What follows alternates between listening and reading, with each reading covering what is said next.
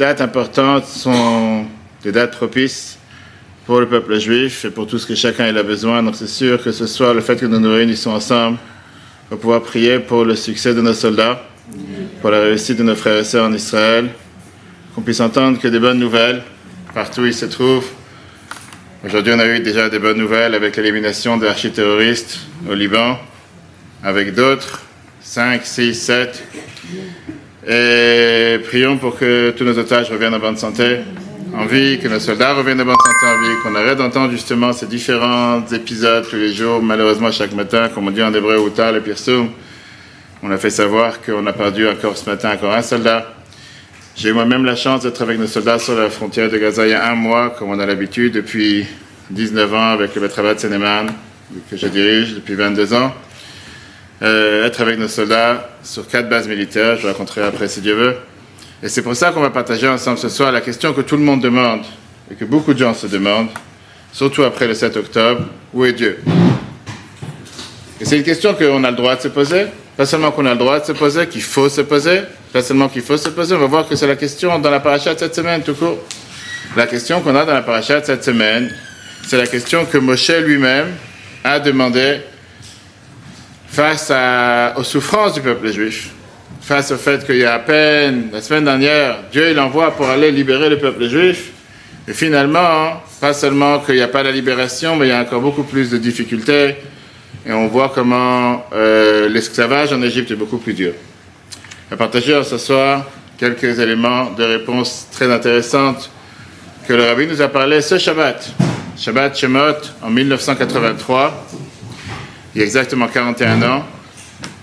Et on va voir ensemble, est-ce qu'on a une réponse? Quelle est la réponse? Et plus globalement, pas seulement le 7 octobre ou la sortie d'Égypte, mais pourquoi le peuple juif a dû souffrir pour pouvoir recevoir la Torah? Pourquoi on ne pouvait pas recevoir la Torah tout court? Dieu a décidé d'avoir un peuple, peuple élu, le peuple choisi, c'est magnifique, on reçoit la Torah. Pourquoi il fallait passer par ce moment d'esclavage, ce moment de difficulté qui est le moment de la sortie d'Égypte et que beaucoup disent on aurait pu l'éviter. Alors bien sûr, on sait très bien qu'est-ce que Dieu a promis à Abraham, qu'est-ce que Dieu lui a dit, que ton peuple sera un peuple étranger dans une terre qui n'est pas la leur et après ça ils sortiront avec une grande richesse. Et sincèrement parlant, on aurait pu s'en passer.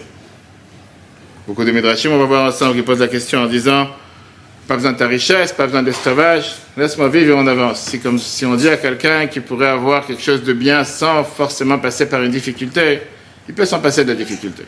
Alors pourquoi? Pourquoi le peuple juif doit naître avec une telle difficulté, numéro un. Et numéro deux Pourquoi parfois dans la vie on se pose la question qu'est-ce que je fais ici? Pourquoi j'habite à tel endroit? Pourquoi je me trouve dans telle situation? Et pourquoi pas dans un autre endroit, dans une autre situation? Et beaucoup de gens se posent des questions. Comme j'ai dit tout à l'heure, une question qui revient régulièrement, malheureusement depuis presque trois mois maintenant, et que les gens demandent la question en se disant Où était Dieu, Simchat Torah Pourquoi il nous a abandonnés? Pourquoi il a disparu? Pourquoi il n'était pas là? Alors, même s'il y en a qui n'aiment pas ou n'osent pas poser la question à voix haute, beaucoup se la posent à voix basse. Et parfois, des gens se disent On n'a pas le droit de poser de questions. Et on va rentrer après dans les détails ce soir parfois des bêtises qu'on entend à longueur de journée avec des réponses que certaines personnes donnent, en se disant oui, vous savez, c'était forcément des gens qui n'étaient pas religieux, des gens de kibbutzim, ou parce que la veille de Simchat Torah, il y avait une telle déchirure dans le peuple juif, et donc pour ça, et j'en passe. Quelqu'un m'a dit cette semaine, mais tu sais, qu'est-ce qui débattait euh, la Cour suprême en Israël le 6 octobre? Est-ce qu'il faut autoriser euh, les danses de Simchat Torah euh, dans les rues ou dans ce qu'on appelle en Israël la kafot, deuxième kafot. Ça, c'était tout le débat le 6 octobre. Alors Dieu, il a envoyé une punition le 7 octobre. Et je peux vous dire que si on doit passer toutes les bêtises qu'on entend en longueur de journée, on va passer des heures et des heures et c'est pas forcément ce qui va nous faire avancer. Ce qu'on va voir ce soir, basé sur les textes, qu'est-ce que la Torah nous dit? Ça, c'est, je pense, qui est le plus important. Parce que, comme j'ai dit tout à l'heure, c'est pas une question du 7 octobre. C'est pas une question des pogroms qu'il y a eu en 1929 qui a eu en 1967 la guerre des Six en 1973 la guerre des et tous les pogroms du peuple juif depuis 3000 ans d'histoire. va reprendre la source. Le premier qui a osé parler, le premier qui a osé demander une question, le premier qui s'est pas gêné, le premier qui est venu confronter Dieu en lui disant la fameuse phrase qu'on voit encore une fois dans la paracha de cette semaine, Lama areota la Pourquoi tu fais du mal à ton peuple? Pourquoi tu fais ton peuple? Pourquoi ton peuple il souffre? Comment se fait-il que le peuple que tu as décidé qu'il soit un peuple élu, un peuple choisi, c'est ce peuple qui est en train de souffrir et de beaucoup plus grandes souffrances? Et comme je dit tout à l'heure, si on essaie de se mettre dans le contexte de l'histoire, qu'est-ce qui se passait à l'époque? On a fini les beaux temps. On a fini les merveilleux jours, on a fini ce qui était Yosef, les douze tribus, Yaakov est arrivé en Égypte, les meilleures années de sa vie, on a vu la semaine dernière. Et là, maintenant, on rentre dans le, dans le dur. On rentre dans l'esclavage, et c'est un esclavage qui est difficile, c'est pas un simple esclavage. On, la Torah nous raconte comme quoi les femmes étaient poursuivies par les SS de l'époque, les Égyptiens. Les enfants étaient jetés dans le fleuve. Une grande partie d'eux étaient tués cruellement. Pharaon se baignait dans le sang des enfants juifs. Et certains d'entre eux étaient dans les briques, comme on a dans ce merveilleux mur. Si la quota des briques journalières n'était pas remplie, on mettait des enfants à la place. Un minima, ce qui s'est passé le 7 octobre, ça se passait à grande échelle, sur l'Égypte. Et le peuple juif, la Torah nous raconte, je suis sûr que pas mal d'entre vous lisent le Chumash, que le peuple juif s'est plaint à Dieu en disant Vaïtzak ou Hachem, ils ont crié devant Dieu en disant Stop, pourquoi tant de souffrance? Et c'est vrai qu'on n'était pas vraiment encore le peuple juif, puisque c'était au prépuce juste avant la naissance, Matan Torah, etc. Dieu se dévoile à Moshe, la Torah nous raconte dans quoi? Qui peut me dire Première révélation de Dieu à Moïse, c'était dans quoi? Allez-y. Je ne suis pas le seul à parler ce soir, tout le monde va parler. Quelqu'un peut dire dans quoi? Buisson, exactement. C'est quoi ce buisson? La Torah nous dit que c'était un buisson qui, d'un côté, c'est un tout petit arbre. C'est un buisson, c'est des pics, c'est quelque chose qui n'est pas à l'aise. Mais de l'autre côté, le buisson ne se consumait pas. Le buisson était en flamme et ne se consumait pas. On verra quelle allusion ça fait, ça fait passer comme message.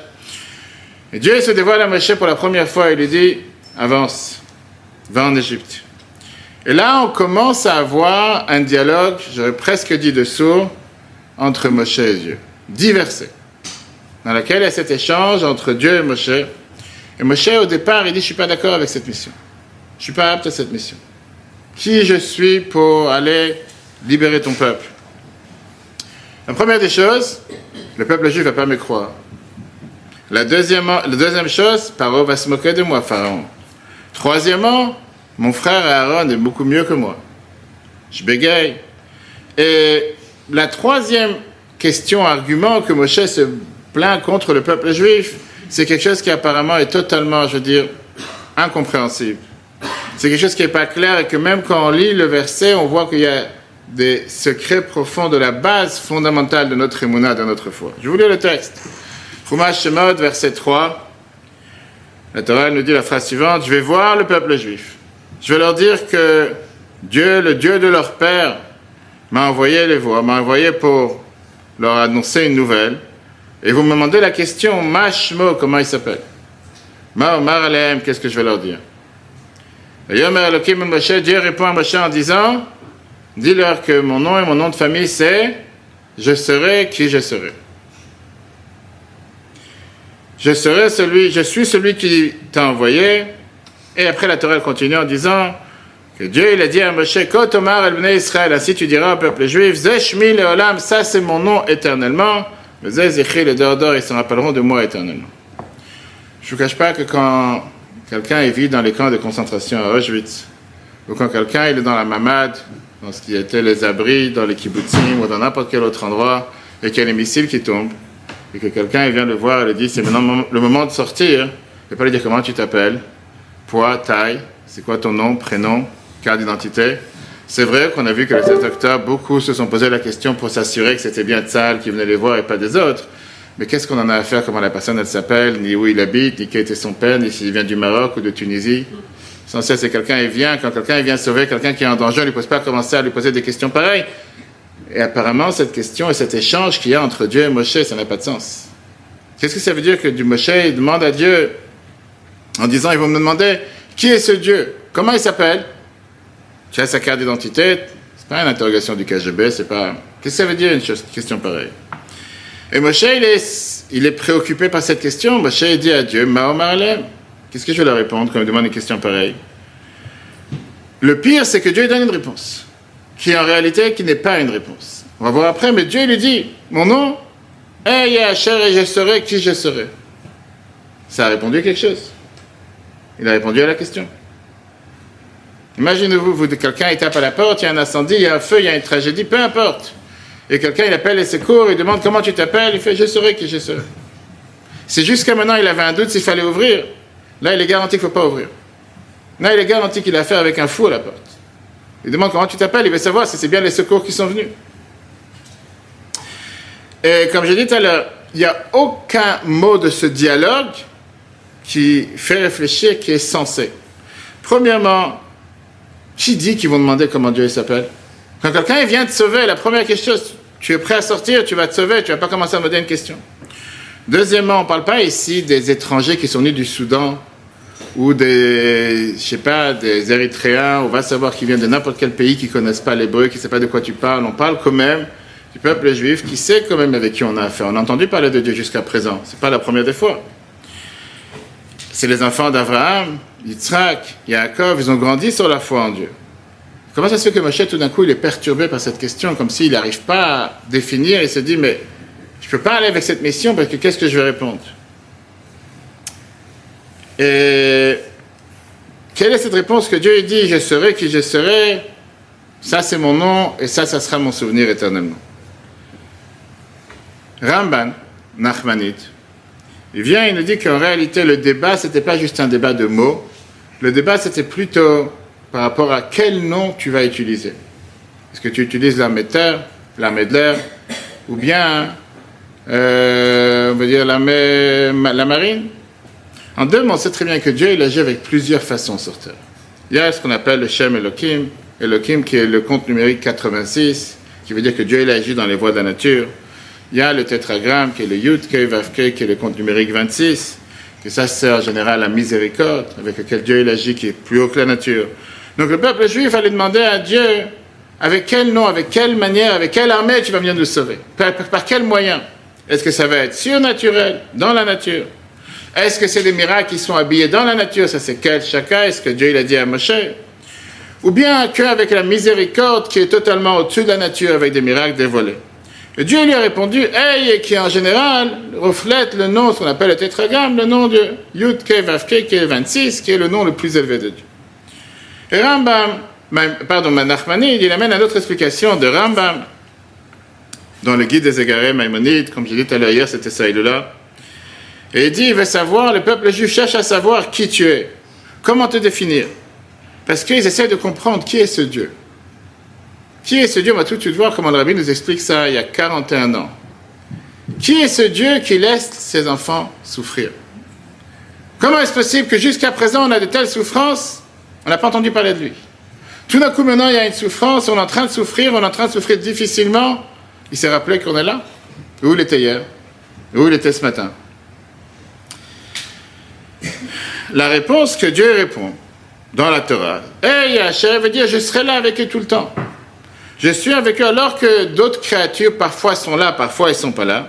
Moi, je suis tout le temps, constamment avec eux. Ce sont de belles explications. Nachmanid, Rambam. Et sincèrement parlant, je ne pense pas qu'il y ait une personne ici convaincue de ces explications. Ce ne sont pas des explications que le cœur peut accepter, que la logique peut accepter. Parce que, comme je dit tout à l'heure, ça, c'est des belles explications qu'on peut poser quand on est assis sur un canapé en train de regarder un film ou écouter un cours sur Etora.fr ou n'importe quelle autre application. Mais quand quelqu'un est en train de souffrir, quand quelqu'un est dans un mamad, quand il a le feu au-dessus de chez lui, ou quand quelqu'un a des missiles qui tombent sur la tête, ou quand quelqu'un est, peu importe, dans les camps à Auschwitz, ou n'importe quelle autre tragédie qu'une personne peut souffrir, il ne commence pas à avoir un débat ici psychologique ou un débat mystique pour savoir si c'est tel nom de Dieu ou tel nom de Dieu, s'il va agir de telle manière, surnaturelle. Que Dieu nous en préserve quand quelqu'un est confronté à une épreuve, il cherche juste à pouvoir s'en sortir de cette épreuve. Il ne cherche pas à savoir comment tu t'appelles, qui est ta mère, d'où tu sors, comment pas des questions qu'on pose en général. On pense vraiment qu'après 86 ans d'esclavage, de souffrance, de difficultés, on pense vraiment que tout d'un coup va commencer un débat de théologie sur qui est ce Dieu. On sait vraiment que quelqu'un qui est dans une situation compliquée, c'est la seule chose qu'il a à comprendre. C'est la seule chose qu'il a à savoir. Et Moshe se met au niveau en disant Qu'est-ce que je vais leur répondre De quelle manière ils vont agir? Est-ce qu'ils vont essayer vraiment de comprendre de quelle manière Dieu cherche à amener la délivrance? La seule chose qu'il demande, libère-nous, sauve-nous, sors-nous de cet enfer, sors-nous de cette souffrance, on ne veut plus rester ici. On ne pas commencer à débattre par quoi et comment. C'est celui qui a eu la chance d'être, j'ai eu la chance d'être avec le rabbi des centaines de fois. dans les Fabringen du Rabbi Shabbat, quand le Rabbi était réunissé, il y avait 5000, 3000, ça dépend des fois. Parfois 8000 personnes, Simchat Torah, qu'on peut voir ici dans la photo. Euh, c'était très, c'était très poignant parfois certains discours qu'on pouvait entendre dans toute la synagogue du Rabbi, le thématique, et je pense que certains d'entre vous ont visité, si ce n'est pas tout le monde, qui est très très grand, très très large. J'aurais dit mille fois plus grand que cette salle. Et c'est vrai que Shabbat, il n'y a pas de micro? Shabbat, il n'y a pas de micro. Et Shabbat, c'est difficile parfois d'entendre quelqu'un qui parle sans micro. Mais il y avait des discours que Rabbi parlait tellement du cœur. Et qui criait, on voyait qu'il criait du plus profond de lui-même. Et que ça lui causait énormément de peine. en général, c'était sur la situation en Israël, quand il y avait des difficultés, des Juifs de Russie, ou différents autres sujets à niveau international, que n'importe quelle personne qui se trouvait dans les quatre coins de la synagogue pouvait entendre.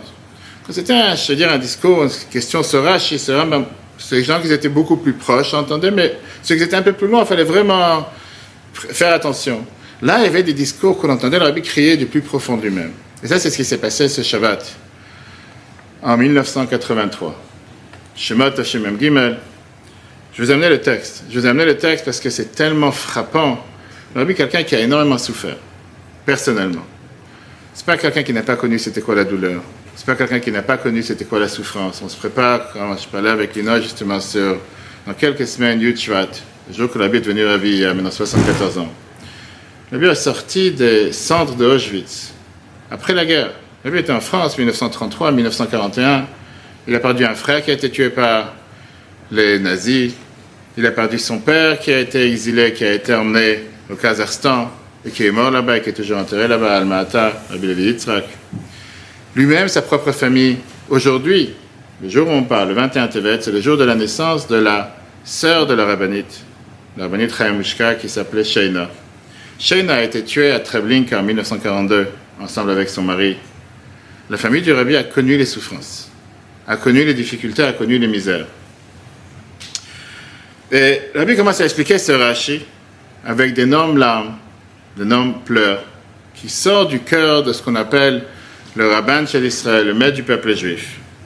Et la Bible explique justement cette question qui retentit à l'intérieur de chacun d'entre nous. Comme je dis, nous sommes tous humains.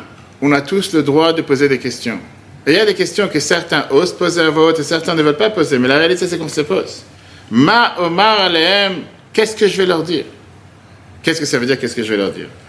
Je vais venir voir le peuple juif et je vais leur dire que Dieu il a décidé de les libérer, ils vont me regarder avec des yeux pleins de misère, pleins de souffrance, et vous me demandez, Mashmo, qui est ce personnage? C'est pas juste un débat intellectuel assis sur un canapé. C'est un cri qui sort du cœur en disant, Mashmo, qui est cet homme-là? Qui est cette personne? Qui est ce Dieu? Où était Dieu quand ils ont mis les enfants dans les briques? Où était Dieu quand ils ont jeté les enfants dans le fleuve? Où est cette direction divine qui permet un tel voilage dans lequel on ne voit pas Dieu, dans lequel on se pose des questions, est-ce que Dieu est vraiment là? Mahomarlem, qu'est-ce que je vais leur dire? Je vais lire le texte. Comment la Bible a crié, c'était tellement poignant, je dis c'est tellement riche parce que ça donne déjà un élément de réponse. Comme j'ai dit tout à l'heure par rapport à ce qu'on entend dans la rue aujourd'hui. Et ça déchire le cœur de voir qu'il y a des gens qui ont les réponses à tout. Des gens qui comprennent les chemins de Dieu parfaitement. Ils savent exactement pourquoi Dieu il a fait telle chose et il n'a pas fait telle chose, pourquoi lui il a été libéré, lui il n'a pas été libéré, pourquoi lui il a été kidnappé, pourquoi lui il est revenu. Ils ont les réponses pour tout. Je pense qu'avec un peu, parfois beaucoup d'humilité, quand on entendait le rabbi parler de ces différentes tragédies qu'il y avait dans le peuple juif, je ne me rappelle pas avoir entendu une réponse. C'était plutôt des questions. En sachant qu'on n'a pas de réponse. Et personne ne peut donner une réponse. Je veux dire comment la Bible parlait par rapport à ce rachid. On se rappelle que le peuple juif souffre avec l'esclavage, et à la fin de la paracha, et d'ailleurs c'est une paracha bizarre parce que c'est une paracha qui ne termine pas sur une note positive. On sait très bien comment la Torah fait attention à de toujours terminer avec une note positive et pas négative. Et là, la paracha nous dit que Israël, Mina le peuple juif, on avait vraiment marre, Isaac, où ils ont crié à Dieu. Et Dieu, il a entendu leur cri. C'est que le peuple juif, ils ont commencé à crier en disant Stop, jusqu'à quand on va souffrir? Alors, oui, parfois on a besoin de crier. Parce que c'est pas parce que si on crie pas, Dieu n'entend pas qu'on a des souffrances, mais la réalité elle est que Dieu il attend parfois que nous aussi on se réveille et qu'on crie qu'il y en a marre que les souffrances, le peuple juif souffre. Mais justement, l'échange qu'il y a avec Moshe, c'est quoi? C'est que parfois un juif, il fait un calcul qui n'est pas vrai en se disant que l'exil est tellement dur et qu'il y a tellement de difficultés. Et sa conclusion, elle est que on est totalement désespéré. Il n'y a pas d'espoir. Personne est là pour nous. On est totalement oublié. Là, on lui répond, Dieu il a répondu à Moshe en disant, Hey, et sache que je suis avec eux dans leur souffrance. Et c'est sûr que je vais les faire sortir d'exil. Alors oui, on va voir comment Dieu demande, il attend de chaque juif de rajouter dans la Torah les mitzvot. Mais en tout cas, le premier élément de réponse que Dieu dit au peuple juif, ne pensez pas que je suis pas là en train de souffrir avec vous. Je suis pas assis au Club Med à Dubaï ou au ski dans les Alpes, je sais pas où les gens se trouvent aujourd'hui, en train de vous voir souffrir et je vous ai abandonné. Bien au contraire, je suis présent avec vous. Qu'est-ce que ça veut dire je suis présent avec vous? Comme on voit comment la question que Moshe demande, Mashmo, comment tu t'appelles? Le peuple juif était au courant de qui est Dieu. Les noms que Dieu s'est présenté à Abraham, Yitzhak Jacob, ils savaient très bien qu'il y a un nom qui représente la miséricorde, qu'il y a un nom qui représente la difficulté. Tout ça, ils étaient au courant. Mais là, on parle d'une situation sans précédent dans l'histoire du peuple juif. On est maintenant presque à l'année 2448. Beaucoup d'entre vous étaient là. On est aujourd'hui en 5784. Et là, on a une situation dans laquelle tout le peuple juif est en exil. Dieu, il envoie Moshe pour le libérer. Le peuple juif va demander Mashmo, qu'est-ce qui fait qui est là, ce Dieu? Pourquoi? Parce qu'il se rappelle les promesses que Dieu il a fait à Abraham, qu'il a fait à Yitzhak, qu'il a fait à Jacob, je vous donner cette terre. La bénédiction que Yitzhak il a reçue par, rapport avec son échange avec Avimelech. La bénédiction que Dieu l'a donnée à Jacob qui va le protéger. Ou Shmarticha tu seras protégé. Mais là, on parle d'une situation dans laquelle tout le peuple juif souffre. Il n'y a plus de protégés. Alors oui, certains vont dire il y a la tribu de Lévi, mettons ça de côté pour l'instant. Le peuple juif en général est en train de souffrir. Et donc ils demanderont à Dieu comment Dieu se comporte dans une telle situation? Je vous lis le texte, les mots que la Bible a employés ce Shabbat. La question mashmo que le peuple juif demande vient exprimer l'étonnement du peuple juif dans la situation dans laquelle il se trouve. Moshe vient et leur dit Eloké avatechem, le Dieu de vos pères, le Dieu de vos parents, shlachani alechem, envoyé vers vous. Ça veut dire que Dieu, il se rappelle et il vous rappelle comme quoi je suis le Dieu de vos parents, vous êtes leurs enfants, les enfants des patriarches. Et néanmoins, Dieu nous a laissé être asservis d'être massacrés par les Égyptiens, de travailler avec des travaux forcés, 210 ans, 86 ans, on part dans les calculs. Et seulement après que Pharaon se baigne dans le sang des enfants juifs, dit en yiddish, des milliers d'enfants juifs ont été tués. C'est très bien qu'il y a un calcul, certains qui disent 300 000 enfants, dans lesquels Pharaon s'est baigné dans leur sang. Dieu envoie Moshe pour annoncer les nouvelles que le Dieu du peuple juif, le Dieu des parents, va les faire sortir. Alors il dit à Simchat Gutraf, tout d'un coup on dirait qu'il faut danser de joie. 86 ans on souffre, et tout d'un coup maintenant il faut danser. Danser de quoi Que Dieu a dit qu'il va maintenant nous faire sortir où il était jusqu'à maintenant, ce Eloké Où il était jusqu'à maintenant, ce Dieu de nos parents Plus que ça, quand il décide de nous faire sortir, c'est pas lui qu'on voit. Il envoie un envoyé, il envoie un émissaire, il envoie quelqu'un. Je ne sais même pas c'est qui. Et ça, c'est le sens de la question. Mashmo, qu'est-ce que cette question que Moshe demande au nom du peuple juif? C'est quoi ce comportement? Comment Dieu va agir dans une situation d'exil si dure et si difficile? Et seulement après vient la libération, vient la souffrance, vient la nouvelle que Dieu va nous libérer. Qu'est-ce que Dieu répond à Moshe? Il veut continuer que Dieu répond à Moshe en disant Hey, Asherey, ça veut dire Hey, Imam Betzara, je serai avec eux dans leur souffrance. Quand le peuple juif souffre, Dieu il souffre avec eux. Ça ne veut pas dire que le peuple juif souffre, lui il est en train d'être dans une autre planète. Il est en train de souffrir avec eux. Par quoi? La Torah nous dit Bechol tsaratam lotzar. À chaque fois qu'un juif souffre, un de nos frères et sœurs souffre, Dieu souffre avec nous ensemble. C'est ce que la Torah nous dit. Shrinta begaluta, la divinité est en exil. Et qu'est-ce que ça veut dire? Je serai avec eux dans leur souffrance. Que même en exil, Dieu souffre. Même en exil, quand le peuple, le fait que nous sommes en retard de près de 2000 ans d'exil, Dieu aussi souffre. C'est pas une situation normale, c'est une situation déréglée.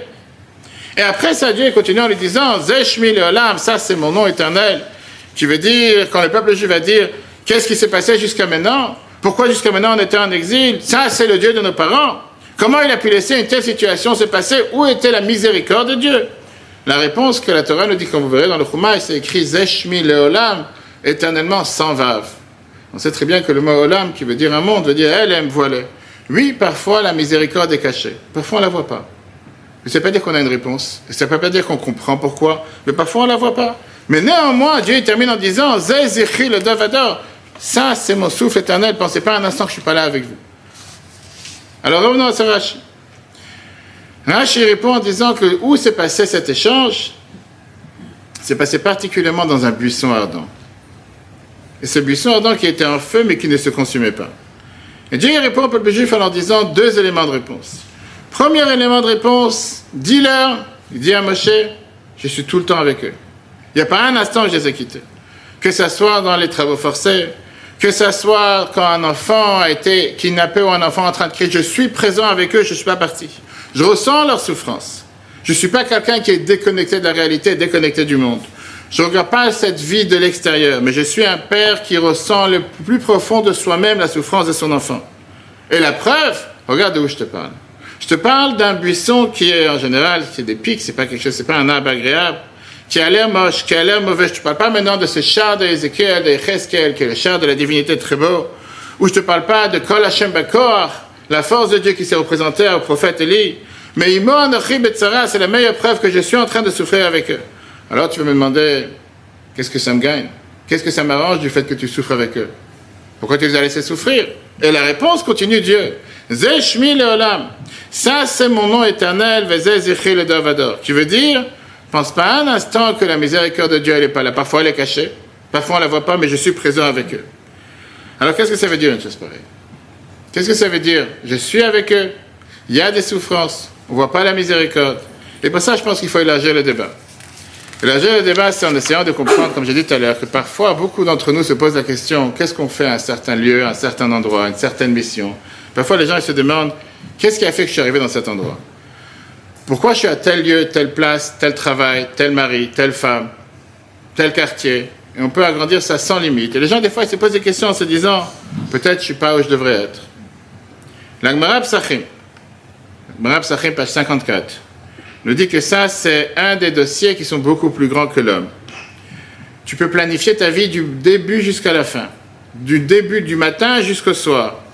24 heures, une semaine, un mois. Tu peux planifier ce que tu vas faire dans deux mois, dans six mois, dans un an. Mais Dieu, il décide de t'amener où lui, il veut t'amener. Il y a un Dieu qui gère cette planète. Et il gère cette planète à chaque instant. Est-ce que ça veut dire qu'il pour ça, ne faut pas planifier? Faut. On a le devoir de planifier. On dit très bien tous les matins dans la prière, dans les brachot, Amechin, que Dieu prépare les pas de l'homme. Bien sûr qu'on doit planifier. Mais si quelqu'un pense un instant que moi j'ai décidé que je serai à telle place, tel lieu, tel endroit à cet instant, regardez ce que l'Agmara nous dit. Shiva Dvarim Adam, sept choses sont cachées de l'humain. On ne connaît pas. On ne connaît pas les jours que notre mission sera terminée sur terre. On ne connaît pas le Yom Anechama, on ne connaît pas le jour de la condoléance. Aucune personne sait comment il gagnera sa vie. Et on voit la preuve aujourd'hui avec combien de gens qui ont appris tant d'années pour un diplôme, pour un métier, et ce qu'on appelle aujourd'hui un très bon langage, la reconversion. Et les gens que tout d'un coup ils ont travaillé tant d'années dans un, tout d'un coup ils font quelque chose qui n'a rien, aucun rapport avec ce qu'ils imaginaient. Et les gens se demandent, mais comment est-ce possible? J'ai fait tant d'années pour avoir tel métier, que ce soit médecin, avocat, peu importe, et tout d'un coup je me retrouve à faire telle ou telle chose. J'ai pas du tout planifié, sans diplôme, sans rien, j'ai réussi beaucoup plus. Comme j'ai dit tout à l'heure, c'est une question générale. Et c'est une question qui est parfaite pour le début du Chumash Shemot qu'on vient de commencer. Parce que la question est beaucoup plus globale que les derniers événements. C'est une question qui est travail et qui dérange tous les commentateurs de la Torah. Pourquoi Dieu avait besoin de faire ce décret que nos ancêtres abandonnent la terre d'Israël et se trouvent en Égypte. Pourquoi Dieu devait faire en sorte que le peuple juif n'est pas né en Israël? Pourquoi Dieu devait faire en sorte qu'on soit né forcément en Égypte?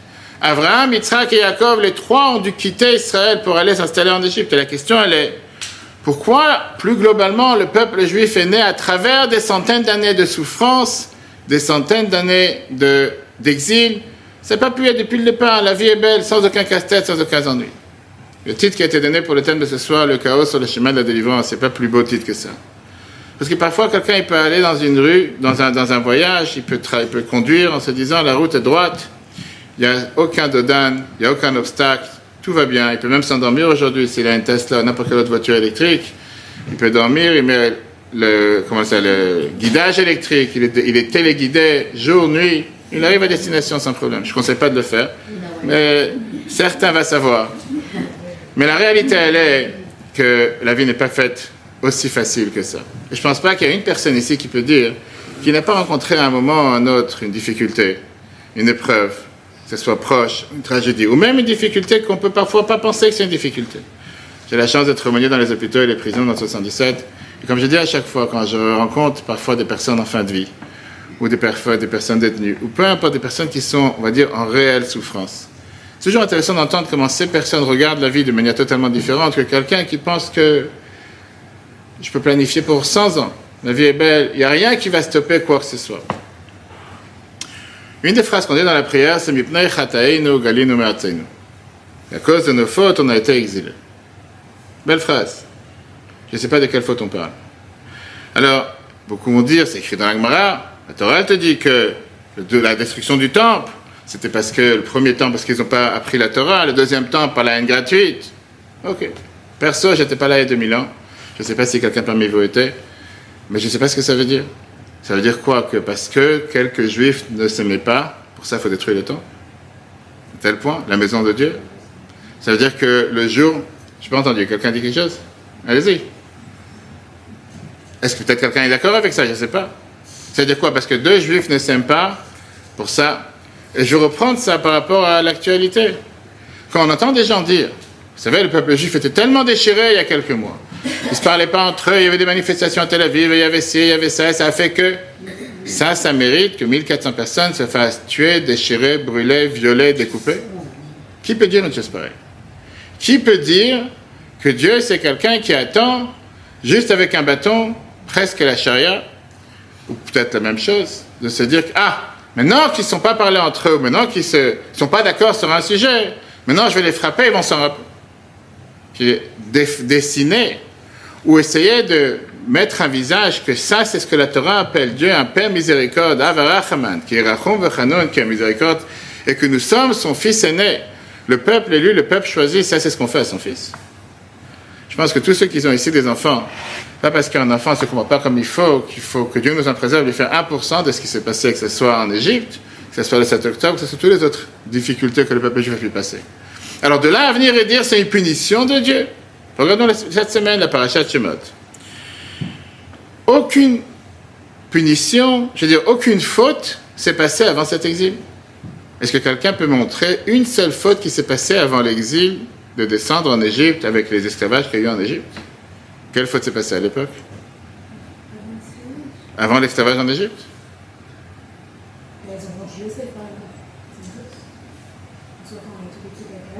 Et, ça, tu remontes déjà beaucoup plus tôt. Alors, ils ont vendu Yosef. comme ils ont vendu Yosef, pour ça, il faut que tu aies. Combien de personnes sont sorties d'Égypte combien combien, de personnes sont sorties d'Égypte? Pas combien sont rentrées. La semaine dernière, on a vu 70. Combien ils sont sortis?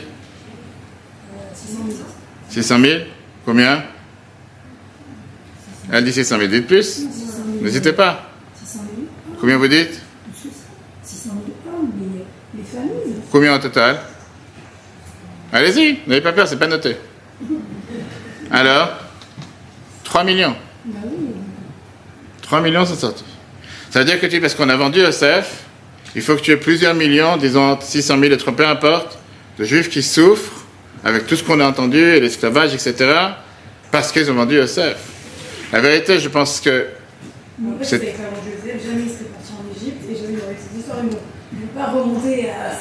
Mais j'allais dire, je suis sûr, toi, je suis sûr que tu connais la paracha qu'on a lu Shabbat dernier dans laquelle ils viennent et demandent à Yosef en disant on s'excuse, on Et qu'est-ce que Yosef répond? Heureusement que vous avez ça, comme ça je donne l'histoire. Pas seulement ça. Je pense que tu oublies la phrase essentielle, c'est que Yosef il leur dit si vous pensez que c'est vous qui m'avez vendu, c'est pas vous qui m'avez vendu, c'est Dieu qui m'a envoyé. Pourquoi qu'il est Parce que Dieu m'a envoyé ici pour vous faire vivre. Ça veut dire que la Torah nous dit qu'au contraire, je pense, prends le problème à l'envers. Et le Rabbi parle de ça de manière tellement belle en disant que s'il n'y a pas eu ce moment précis dans les trois semaines, dans lequel un jeune délinquant juif qui est en prison, qui va voir deux terroristes, qui va voir deux agents du KGB, qui va voir deux agents de qui tu veux, des, antisémites, il n'y a pas plus grand que chef et chanson, chef boulanger de Pharaon, et qui leur demande un matin pourquoi tu fais la tête? Et ils disent qu'on a eu des mauvais rêves hier soir. Et la vérité, je peux te dire que je pense qu'un jeune, un jeune juif de 17 ans, ou là il avait déjà 29 ans, il ne se prend pas la tête à voir ce qui se passe avec les autres détenus, surtout quand c'est des antisémites pires que lui, que ses copains l'ont mis en prison. Mais cette question qu'il leur a demandé, ça a changé l'histoire. Parce que grâce à ce qu'il leur a demandé, ce qui est parti, il a demandé pourquoi vous, avez, vous faites la tête? Ils leur ont dit les rêves. De ça, il a expliqué les rêves. De ça, ils sont sortis. De ça, Pharaon a demandé. Et tout ça enchaîné. Donc au final, comme tout orchestré par Dieu. Donc maintenant, je reviens à la question que j'ai demandé tout à l'heure. Hein? alors c'est ce qu'on est en train de demander. Pourquoi cet esclavage Ça c'est ma question. Il n'y a pas eu quelle, faute on peut pointer du doigt en disant ils ont fait telle faute et pour ça ils ont un tel esclavage. Est-ce que quelqu'un peut me dire une faute qu'ils ont fait? Pour ça ils méritent un tel esclavage Une telle punition Madame Vous Je vous pointe du doigt, vous voyez Dites-moi. N'ayez pas peur de prendre la parole. Je veux dire, on vit avec ça toute notre vie, tous les jours. Le pauvre. On lui met, on lui met, on lui met, on lui met tout sur son dos, le pauvre. Mais comment? C'est-à-dire quoi? Parce qu'Adam Arishon a mangé, le pauvre, il a mangé d'une pomme qu'il fallait. Une pomme, pour certains qui disent c'est une pomme ou une raisin, ou peu importe, un fruit qu'il fallait pas.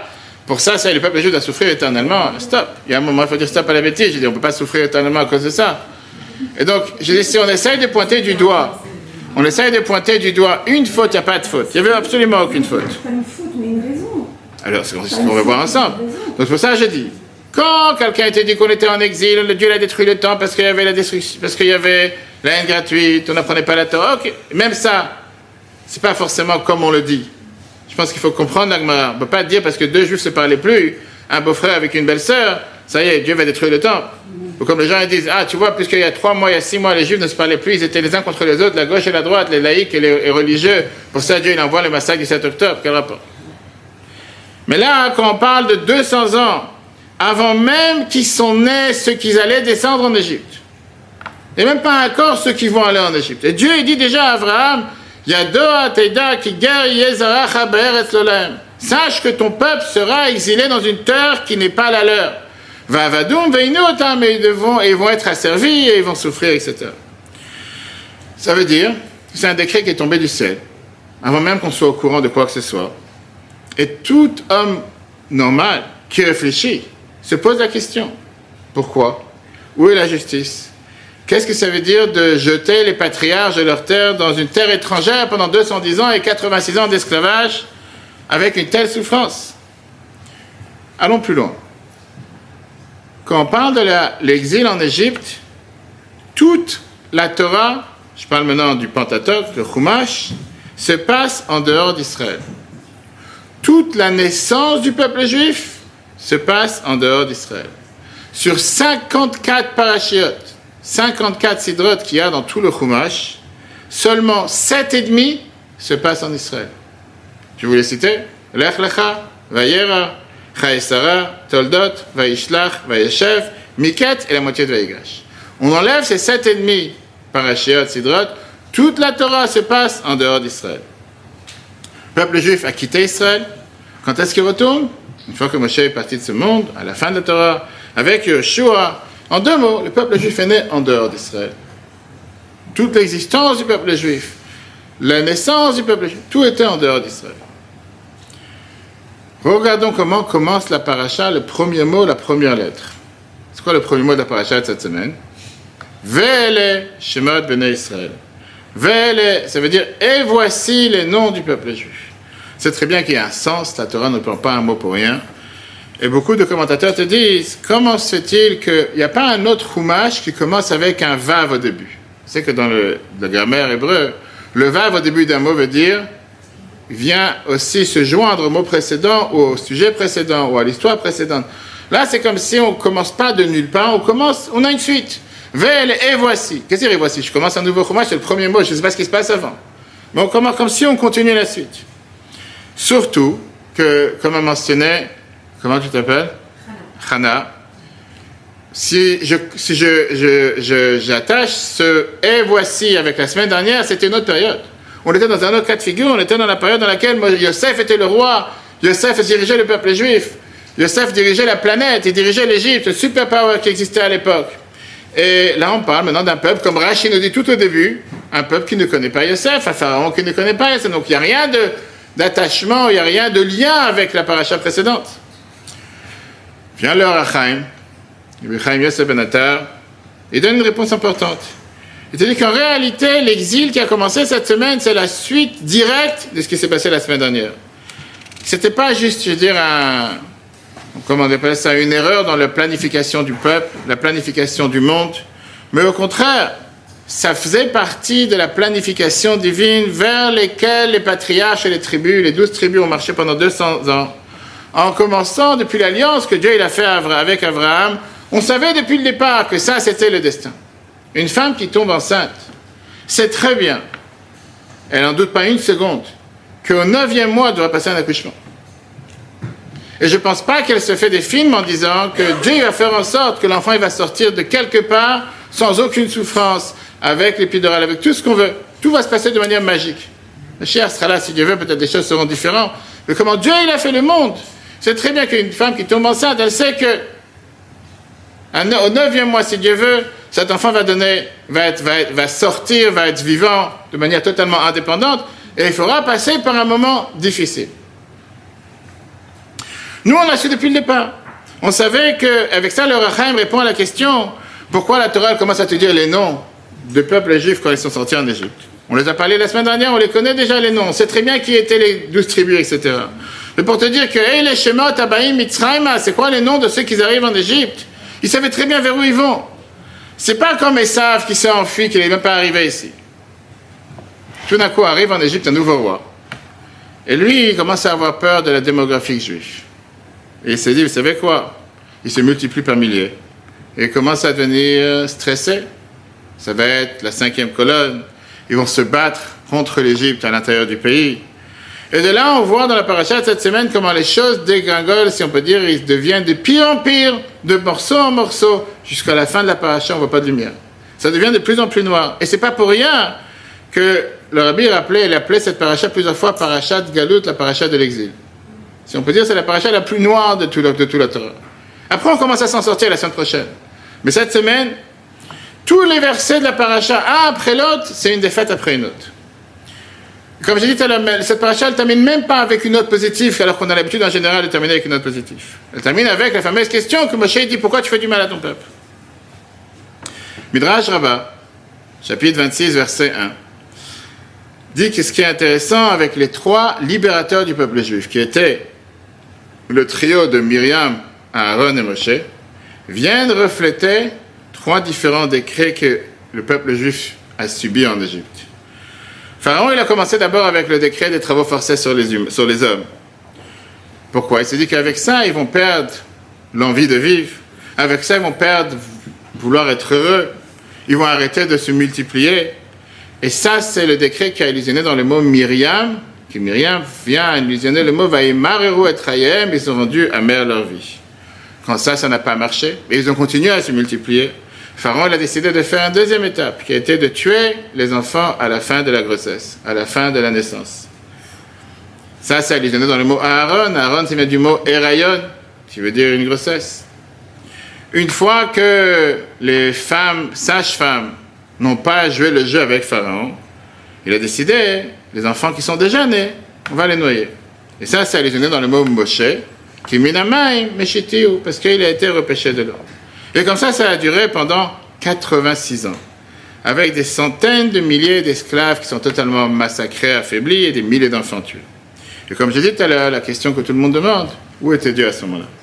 Pourquoi être exilé dans une autre terre? Pourquoi avoir passé par tout ce processus? Et ça, c'est pas ma question, c'est la question que le Alcher, qui est un des commentateurs de la Torah, demande sur la paracha. Pourquoi Dieu il a fait et s'est comporté d'une telle manière avec ces gens si pieux, avec ces gens si saints? Pourquoi il a laissé souffrir le peuple juif? 210 ans avec les briques, avec le ciment. Ma pisham ou ma quelle était leur faute? Dieu ne peut pas penser, craindre un instant, soupçonner qui va faire une telle chose sans aucun jugement. Qu'est-ce qu'ils ont tellement fauté? Ces gens-là, ils ont fait des choses tellement mal. Il y a un autre Midrash, en Shemot Rabbah, chapitre 5, verset 22, qui te dit que ça, c'était le cri même de Moshe, la Maharéota, en disant Pourquoi tu fais du mal à des gens qui n'ont rien fait de mal?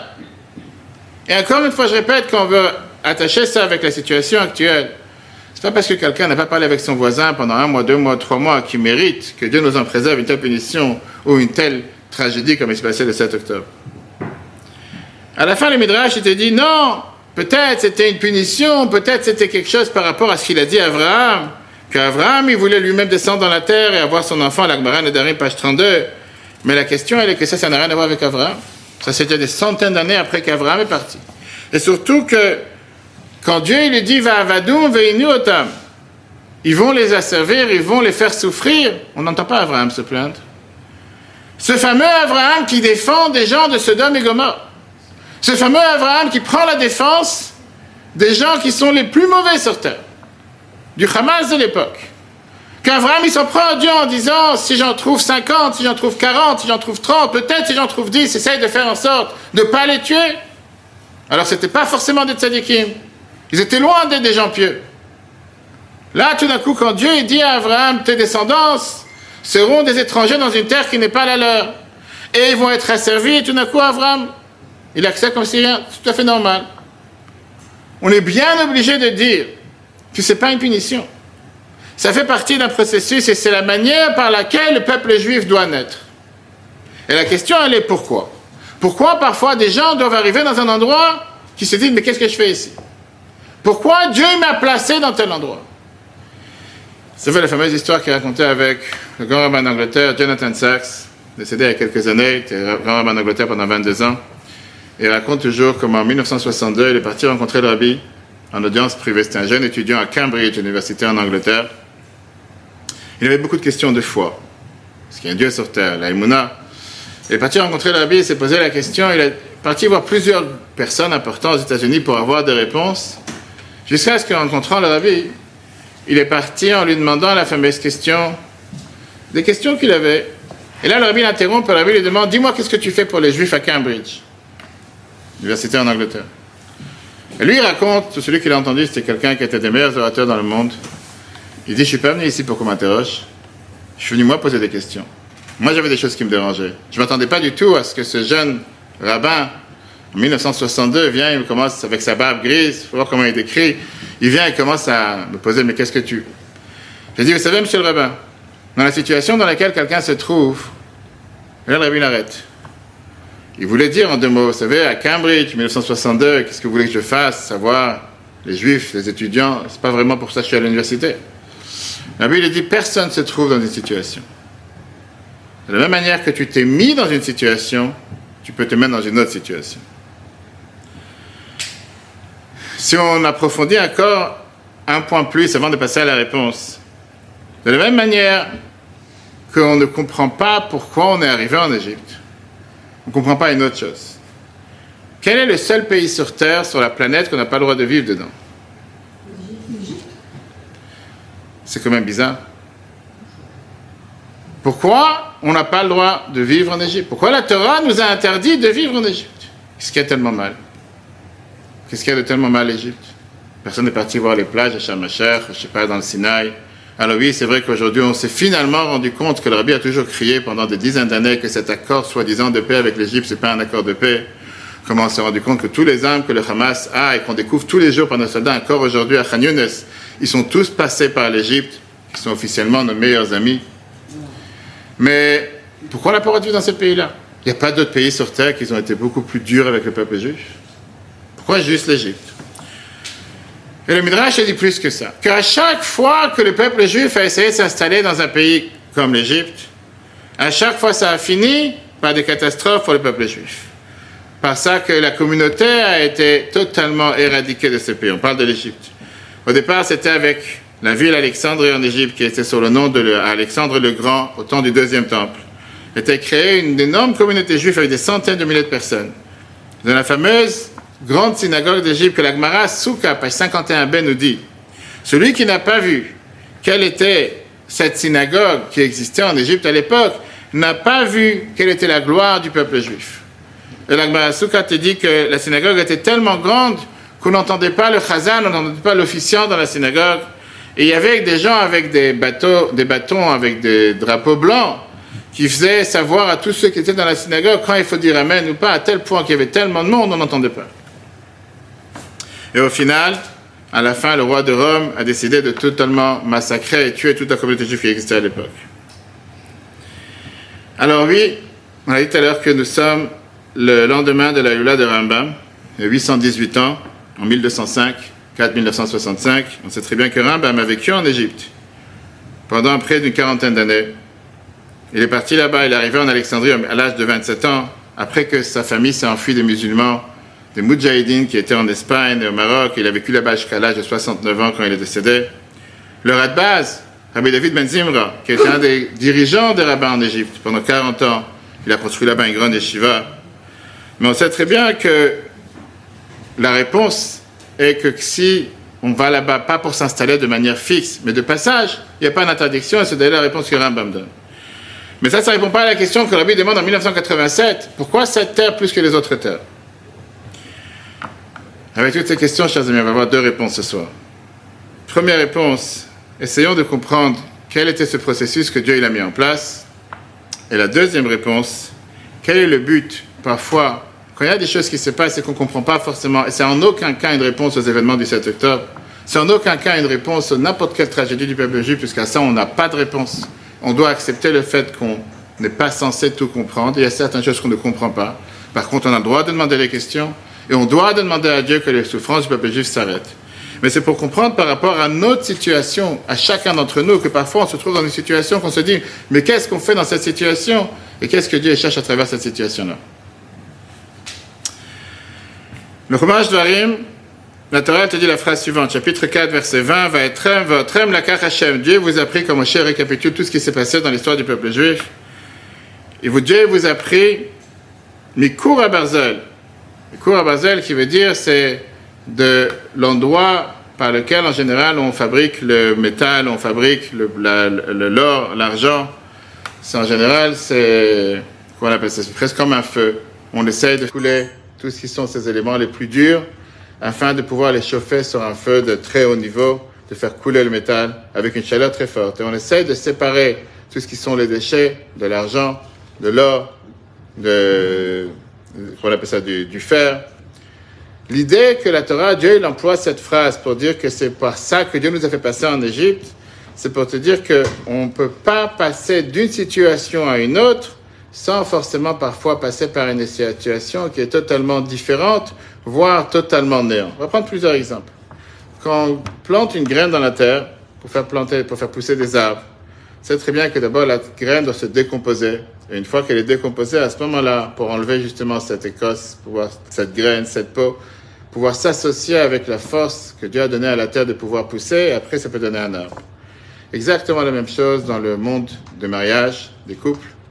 Comme vous avez dans les livres que vous montrerez après l'édifice, les conseils que Rabbi donnait aux couples, qu'en règle générale, un couple, pour pouvoir réussir son mariage, il faut d'abord pouvoir passer la première ou deuxième année comme il faut.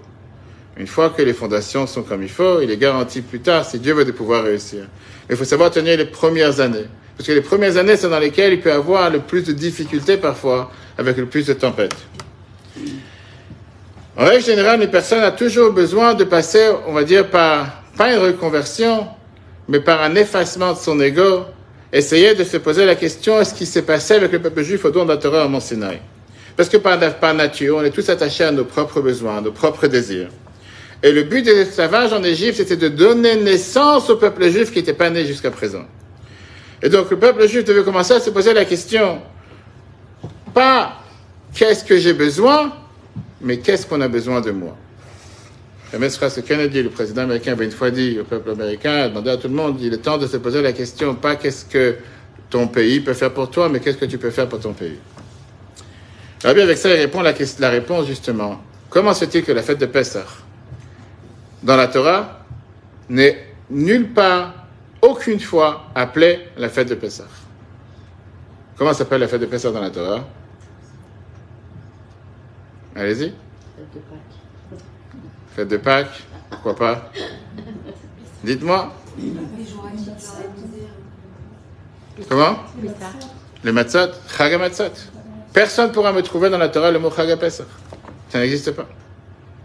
Pas, pas d'accord? Tu peux dire non D'accord. Le sage nous dit c'est bizarre. La Torah l'appelle pas avec un autre nom.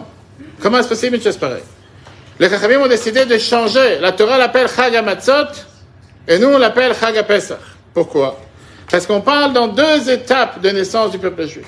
Première étape, la matzah veut dire tout ce qui est quelque chose qui est plat, quelque chose qui gonfle pas, quelque chose qui est la soumission à la volonté de Dieu. Et après ça, on a la fête de Pessah qui est maintenant, on commence à sauter, on commence à avancer de niveau, on commence à passer le cap, qu'on n'est plus maintenant des créatures qui sont limitées, on devient maintenant le peuple élu, le peuple choisi, le peuple de Dieu. Alors, on pourrait comprendre que ça veut dire qu'il faut forcément passer par la souffrance pour recevoir la Torah. Eh bien non. On voit ici une explication magnifique que la Chassidut nous explique.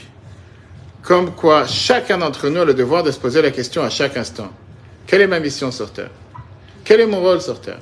Qu'est-ce que je fais sur cette planète? Comment se fait-il que je suis là aujourd'hui? Je me suis réveillé ce matin, alors que beaucoup d'autres personnes ne se sont pas réveillées. Pourquoi Dieu a décidé de m'accorder encore une journée? Pourquoi Dieu m'a décidé de me donner une journée de vie en bonne santé? Pourquoi Dieu n'a pas fait en sorte que je suis en train de marcher avec une bobine d'oxygène, avec des lunettes d'oxygène pour respirer tous les jours? Comment se fait-il qu'il y a des gens qui ne peuvent pas bouger les bras, pas bouger les pieds, pas forcément pouvoir entendre? Je raconte à chaque fois, j'étais, je dit il y a un mois, le 1er décembre en Israël, sur la frontière de Gaza avec quatre bases militaires. On est parti visiter 700 soldats, des paires de tuiles qu'on a donné comme on fait chaque année. Et on avait les missiles qui volaient au-dessus. C'est presque la norme, on va dire. C'est quelque chose de normal. C'est vrai que si on pense un instant qu'il y a des missiles qui tombent sur Charenton une fois, je ne sais pas qu'est-ce que les gens vont réagir. Mais c'est tellement important de ne pas regarder le point noir qui est sur la feuille, feuille blanche. Au moment où je vous parle, Israël est attaqué par six pays. Je ne sais pas si quelqu'un a réfléchi un instant. Combien Dieu nous protège? Pas d'aujourd'hui, pas depuis le 7 octobre, pas depuis 67 ou 73, depuis 3000 ans d'histoire. Depuis ce moment où nous sommes devenus le peuple juif. Quel autre pays sur Terre reçoit en une semaine des missiles de la Syrie, de Beyrouth, du Hezbollah? Je ne parle pas du Hamas. Je ne parle pas des Houthis qui sont dans le Yémen. Ah dans quel monde on est? Alors oui, on parle entre nous, et c'est vrai que de toute façon, de toutes les façons, on sera toujours fautif. Quoi qu'il se passe, c'est disproportionné. Et quoi qu'il se passe, les malheureux gazaouites. Et quoi qu'il se passe, il n'y a pas de couloir humanitaire. Comme si le monde avait fait un couloir humanitaire pour les nazis, comme si le monde avait fait un couloir humanitaire. Mais quand on réfléchit un instant, six pays qui attaquent Israël presque tous les jours, avec des missiles hier que la Syrie tout d'un coup se met à envoyer cinq missiles sur Israël. Maintenant, si on doit réfléchir de manière, je dirais, logique, froide, comme quelqu'un de normal doit réfléchir, Israël aurait dû être détruite, pas aujourd'hui, pas hier, jamais dû exister. Jamais pu exister. Quel pays sur Terre se fait attaquer par six pays avec des missiles de longue portée? Et on est tellement habitué au miracle, on est tellement habitué à ce que Dieu nous protège qu'on se dit ouais c'est la norme, c'est juste un peu de pluie qui tombe et un peu de vent, on va savoir. Alors je vous dis, de mon expérience il y a un mois, j'étais avec les soldats, c'était dans la Machane Yiftach, c'est une base militaire qui est juste sur la frontière de Gaza, j'étais avec ma femme, et on savait très bien que les missiles tombaient. Et on est avec les soldats. Les soldats nous ont dit, dès qu'on dans la base, que si jamais il y a les missiles qui arrivent, il faut aller dans la migonite. Migonite, vous savez, c'est ce bloc vous avez en ciment, dans lequel on est officiellement protégé. Dieu, il a fait en sorte qu'il voulait qu'on n'entende pas seulement qu'on nous dise qu'il y a des missiles, mais qu'on les voit réellement.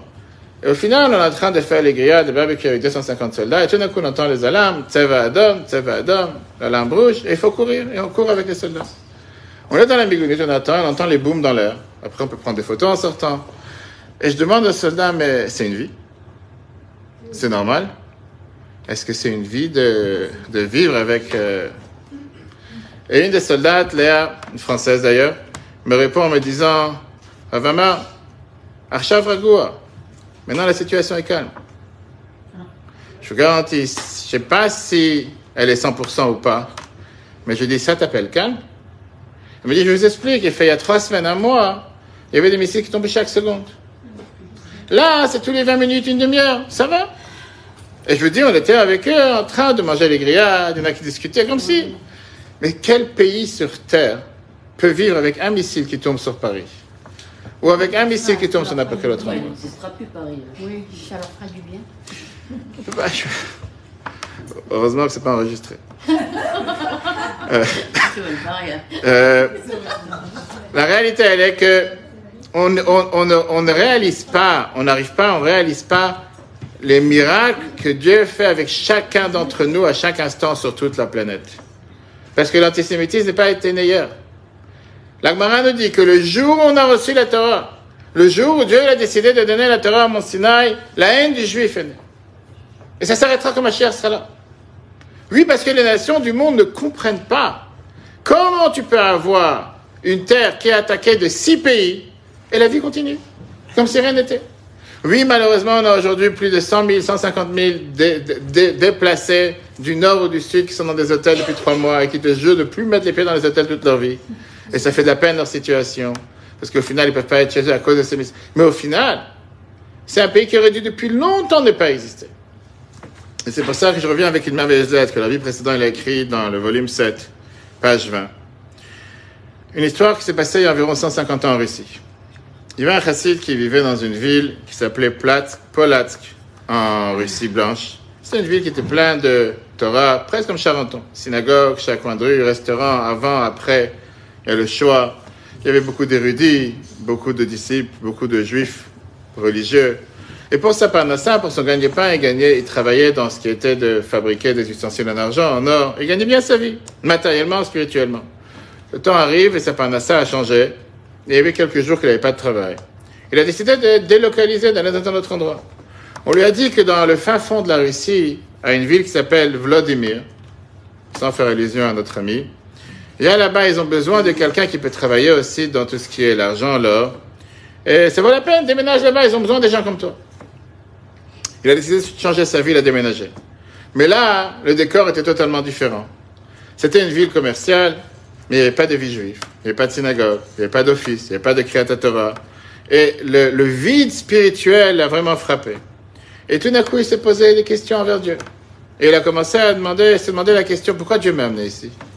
Qu'est-ce que je suis venu faire dans un endroit tellement paumé, comme les gens disent parfois sur la Seine-et-Marne d'où je viens Les gens disent des fois, c'est pas Charenton, c'est pas des endroits où il y a tellement de juifs et tellement de juifs, c'est tellement isolé.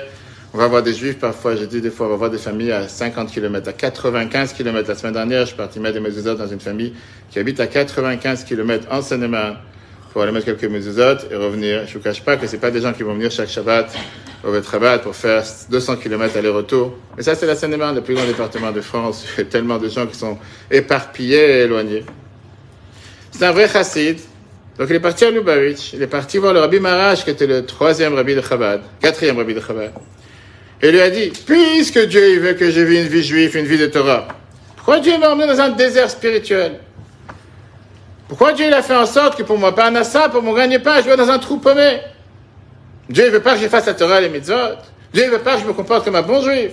Si Dieu veut que je fasse ce qu'il faut, il aurait dû me faire en sorte ou de me trouver ma panassa dans un endroit comme à Charenton, ou bien ne pas m'envoyer dans un endroit si paumé, il n'y a absolument rien, je ne peux pas vivre comme un juif là-bas. Comme certains disent parfois, oui, en France, on n'est pas chez nous, on n'est pas fiers, on ne peut pas mettre la religion comme on aurait voulu. Si on est en Israël, si on est à Kfar Saba, si on est à Tel Aviv, va savoir, là on peut faire la religion. Mais dans un endroit en dehors d'Israël, on ne peut pas, ce qui est totalement faux. Le rabbi le regarde et le rabbi lui dit Tu penses vraiment que Dieu ne peut pas te donner une panassa ailleurs que l'endroit Vladimir où tu t'es isolé? Tu penses vraiment que le seul endroit que Dieu peut trouver pour toi de gagner ta vie, c'est dans un endroit si paumé comme tu le dis? C'est pas ça le sujet. Le rabbi dit Regarde pourquoi Dieu t'a envoyé là-bas. Dans cette ville, il y avait un grand camp qui était ce qu'on appelait à l'époque les cantonistes. C'était des jeunes juifs que l'armée russe les sélectionnait à l'âge de 8 ans, pendant 25 ans pour aller faire partie de l'armée russe, l'armée rouge à l'époque. Et c'était un des moyens, comme Pharaon à l'époque, d'anéantir les enfants juifs. Par ça qu'on les sépare de leur famille. Par ça qu'ils n'ont plus aucun contact avec la religion. Et qu'ils puissent être pendant 25 ans faire partie de l'armée russe et totalement oublier qu'ils sont juifs. Et parfois séparés de leur famille, séparés de leur maison, séparés de leur communauté, séparés de leur religion. Là, tu te rends compte tous ces jeunes qui sont là-bas dans ce camp, ils ont besoin d'une âme juive qui va les embrasser, qui va leur montrer c'est quoi le repas de Shabbat, qui va les accueillir pour Shabbat, qui va leur faire une office, qui va leur donner ce sentiment de maison. Ce que les shluchim font dans les quatre coins du monde, et comme fait le Ranajar si bien ici à Charenton. De faire en sorte de se rappeler que Dieu ne t'a pas envoyé dans cet endroit juste pour ta parnassa. Ça, c'est ce qu'on appelle un cover-up. C'est un soi-disant, tu penses que c'est pour ton gagne-pain. Mais Dieu, t'a envoyé là-bas parce que Dieu, il cherche à te donner cette mission pour savoir, quand tu es dans un tel endroit, de te demander tous les matins la question, qu'est-ce que Dieu, il veut de moi? Qu'est-ce que Dieu il attend de moi? Quelle est ma mission sur terre? Et c'est pour ça que tu es arrivé là-bas. Et la Bible te dit que ça, c'est exactement la réponse à la question qu'on a demandé tout à l'heure par rapport à l'Égypte. Pourquoi Abraham n'a pas répondu? Parce que justement, la phrase que Dieu lui a dit, be'eretz. Ta descendance sera un étranger dans une terre qui n'est pas la leur. Qu'est-ce que ça veut dire? Pourquoi Dieu l'a pas dit clairement en Égypte? Parce qu'ici est caché le secret de la mission que Dieu a prévue pour le peuple juif. Parfois, on est envoyé dans une terre qu'on pense que c'est pas la nôtre. Parfois, on est envoyé dans un endroit qu'on pense qu'on n'a rien à faire là-bas. Mais en réalité, Dieu nous a donné cet endroit parce qu'on a une mission à faire dans cet endroit. Parce que dans la vie, on a deux types de vies. Il y a les vies qu'on choisit pour soi-même, et il y a ce que Dieu a décidé pour chacun d'entre nous. Il y a ce que la Hashgacha, il y en a, il y a ce que la providence divine a décidé que, à part le fait d'être un homme ou une femme, un parent, quelqu'un qui cherche, qui a un travail, on fait partie du peuple que Dieu a créé sur terre, des pions que Dieu a choisi, chacun d'entre nous, à rendre ce monde un monde meilleur, à faire de ce monde que ce soit un monde dans lequel illumine la divinité, règne la divinité sur terre. Et ça, c'est la réponse justement pourquoi on n'est pas en Égypte. Parce qu'en Égypte, il y avait tous ces étincelles divines qu'il fallait réparer, qu'il fallait élever, qu'il fallait ramener à leur source. Et une fois que le peuple juif les a fait, il n'y a plus aucune raison pourquoi être en Égypte. Et c'est pour ça qu'on n'a plus lieu de mettre les pieds là-bas. Parce que le travail a déjà été fait dans cet endroit-là. Et c'est pour ça que c'est le seul endroit pour la, pourquoi Dieu a décidé que le peuple juif n'a plus rien à faire, mais avant qu'on quitte l'Égypte. Il s'est passé un autre épisode. Dieu demande au peuple juif d'aller demander à tous ses voisins égyptiens tous les, les, ustensiles en argent, les ustensiles en or, avant de partir. Imaginez-vous un instant que les juifs qui quittent les camps d'Auschwitz, ils vont voir les Allemands en leur disant on voudrait avoir les ustensiles en argent, les ustensiles en or. La chose qu'ils ont dans la tête, c'est de partir. Pourquoi Dieu cherchait à comprendre ces choses-là? Le peuple juif avait le devoir de transformer cet or et argent qui leur était totalement dû pour toutes les années d'esclavage et construire avec ça le temple. Et c'est avec ça qu'on a construit le temple, le tabernacle dans le désert, après le temple et les deux temples. Ça, ça a commencé depuis la sortie d'Égypte, mais ça continue jusqu'à nos jours. Si on regarde notre peuple, on est le seul peuple de l'histoire qui est le peuple le plus mobile sur Terre, avant même que les portables existent. Il n'y a pas un peuple qui a été aussi mobile que le nôtre. Les Chinois, ils habitent en Chine, Français en France en général. Les Juifs habitent partout. Il n'y a pas une terre où il n'y a pas de Juifs. Et je l'ai rajouté aujourd'hui, il n'y a pas une terre où il n'y a pas d'Israéliens. Il n'y a pas un coin du monde où il n'y a pas d'Israéliens. Des fois, tu te demandes, ils sont partout sauf en Israël. Des fois, quand tu parles avec des shluchim dans les quatre coins du monde, tu as des shluchim qui ouvrent des bâtés juste pour Israël, dans les quatre coins de la planète. Mais c'est pas possible. Si tous ces Israéliens ils auraient été en Israël, tu n'aurais eu pas 9 millions d'habitants en Israël, tu aurais eu 20 millions, 30 millions. Ils sont partout. Et avec ça, on a la population qui fait même pas 0,02% d'humanité. Quand les gens étaient dit, mais c'est pas possible, c'est juif. Combien de pourcentage de prix Nobel ont été pris par les juifs et combien par le reste de l'humanité? Comment se fait-il qu'ils sont partout? On dirait que c'est le peuple le plus grand de l'humanité, qui se trouve absolument partout. Mais le symbole juif éternel, c'est justement de pouvoir se dire comment Dieu nous a délocalisés dans les quatre coins de la planète. Même quand on se dit non, on est arrivé dans un endroit, on a totalement fini le travail de cet endroit, Dieu dit, t'inquiète pas. Après ce travail dans cet endroit, c'est un travail dans un autre endroit. Notre devoir, c'est de réparer chaque endroit qui se trouve dans la planète jusqu'à l'avenir de Mashiach. Et donc, au final, c'est pas une punition. C'était en aucun cas une punition. C'était pas seulement pas une punition, c'était une mission que Dieu a donnée au peuple juif. C'est pas pour rien que l'Agmara Psachim, page 87b, te dit que Dieu il a exilé le peuple juif parmi les nations pour qu'il se rajoute sur eux des convertis. Mais le rabbi t'explique qu'en 1961, on parle pas seulement de guérim convertis en propre, au, sens propre du terme. On te parle des étincelles divines qui sont éparpillées dans les quatre coins du monde, que chacun d'entre nous a le devoir de révéler. Par ça qu'on fait bénédiction avant de manger, par ça qu'on met mezuzah à une porte, par ça que on fait Shabbat dans un endroit, par ça qu'on transforme tout le matériel en spirituel, qui est la nouveauté de Matin Torah. Avec ça, justement, le Hariza, le Hari Akadosh répond pourquoi on ne retourne pas en Égypte. Parce qu'un juif n'a rien à faire dans un endroit où les étincelles divines ont déjà été réparées, ont déjà été révélées. Et puisqu'il n'y a plus rien à faire en Égypte, pour ça on ne retourne pas là-bas. Chers amis, je voulais terminer avec un dialogue qui s'est passé avec une femme. Parce qu'on m'a dit que c'était un public féminin. Une femme les plus connue de l'histoire, qui s'appelait Esther. On va voir si Dieu veut la prochaine fête, la fête de Purim. Le fameux décret de Haman. Le décret de Haman de pas tuer seulement les juifs dans les kibbutzim, pas tuer les juifs en Europe, pas tuer les juifs en Afrique, mais tuer tout le peuple juif partout où il se trouve en 24 heures. Il n'y a jamais eu un tel décret. La seule et unique fois qu'on a un tel décret. Mordechai va voir Esther et il, su- il supplie Esther d'aller voir son mari, lui demander pitié, lui demander pardon, lui demander de pardonner le peuple juif, de faire en sorte que le décret saute. Esther dit que je ne peux pas faire une chose pareille. Pourquoi? Parce que ça fait 30 jours que mon mari ne veut pas me voir. J'espère qu'il n'y a pas ici parmi nous un couple dans lequel une femme et son mari ne se sont pas vus pendant 30 jours. 30 jours parce qu'il y a eu un tel décret. Et ça, c'était à l'époque comment les gens vivaient. Elle a dit, je ne peux pas rentrer dans son bureau comme ça sans permission. Et là, il se passe quelque chose de bizarre. Mordechai répond de manière la plus dure à Esther, sa nièce, sa cousine, en lui disant, ne pense pas que tu peux te sauver de ta mission, de ta tâche. Parce que si tu vas te taire, si tu vas pas agir. Dieu va trouver le moyen de sauver le peuple juif. Il n'a pas besoin de toi. Toi et la maison de ton père, vous allez être perdus. Presque une menace. Et la dernière phrase. Qui sait si ça, c'est pas la raison même pourquoi tu t'es marié avec un tel roi? Non juif. Bible qui te dit, je comprends pas. Ça, c'est une manière de parler. Tu menaces comme ça avec mort. Et pas seulement ça, les deux questions, pourquoi il lui fait peur? Pourquoi il lui fait peur et pourquoi elle essaie de répondre de manière logique? C'est pas qu'elle veut pas le faire. Elle dit, je risque ma vie. Si je veux le voir et j'ai pas la permission, il va me tuer. Pourquoi répondre avec méchanceté? Et qu'est-ce que Mordechai dit avec la fameuse dernière phrase, au milieu d'air, qui sait si c'est pas la raison même pourquoi tu es dans ce palais Comme s'il n'est pas sûr.